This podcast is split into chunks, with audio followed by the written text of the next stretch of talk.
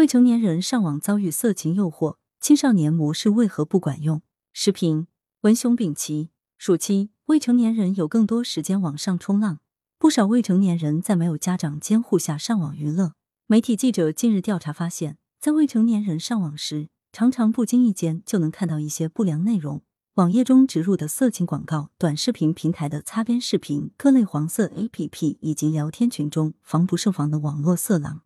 法制日报七月二十二日，据报道，一名高中生向记者演示打开某款 APP 后，随即弹出了选择进入青少年模式的窗口。他娴熟的关掉弹窗后，短视频开始一个个播放，没一会儿就刷到了其所说的热辣视频。视频中，博主穿着性感。随着背景音乐的鼓点大幅度扭动着，而采用青少年模式可以有效屏蔽上述内容。记者借他的手机尝试使用该模式，连续刷了几十条短视频，也没有看到一条类似热舞的视频。而当记者问为什么不进入青少年模式时，他和同学们都笑了起来。其中一个男生告诉记者：“青少年模式没意思。”从中可以看出，当前青少年模式的底层逻辑就是依靠学生的自觉。由学生自主选择青少年模式，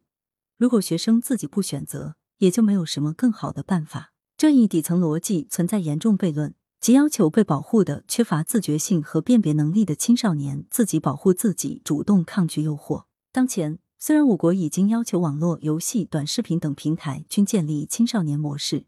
然而青少年模式形同虚设，未成年人很容易绕过青少年模式。获取不良信息且不受限制的玩网络游戏。当前，监管部门在监管平台时，也存在只看青少年模式是否建设，青少年模式中有无不健康内容，而不管青少年模式的具体使用情况的问题。把每个青少年都假设为有自觉性的好孩子，会主动选择青少年模式，而这种假设是不成立的。要为青少年创造健康的成长环境，必须让青少年模式变为强制模式。而不是自主选择模式。所谓强制模式，就是所有面向青少年用户的平台都必须有青少年模式，并要加强对青少年身份的识别，让青少年用户只能使用青少年模式。没有启用青少年模式，或者未成年青少年可以自由进入成人模式的平台，都需要承担保护未成年人不利的责任。明确这一责任，平台也就会主动清理弹窗小广告、非法链接以及非法 APP 下载。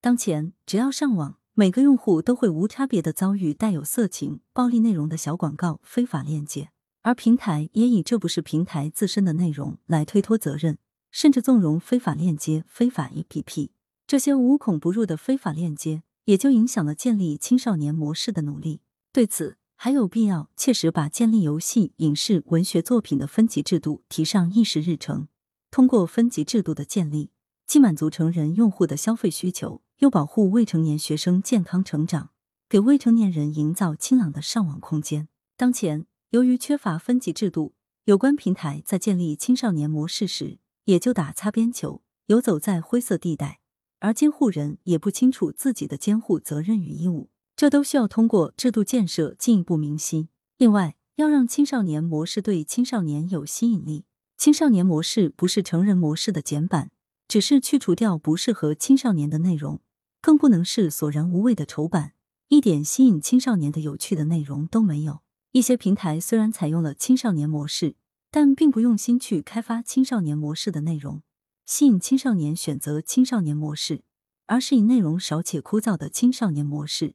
让青少年更愿意选择成人模式，远离青少年模式。作者是知名教育学者，羊城晚报时评投稿邮箱。wbspycwb 点 com 来源：羊城晚报羊城派责编：张琪、王俊杰校对：何启云。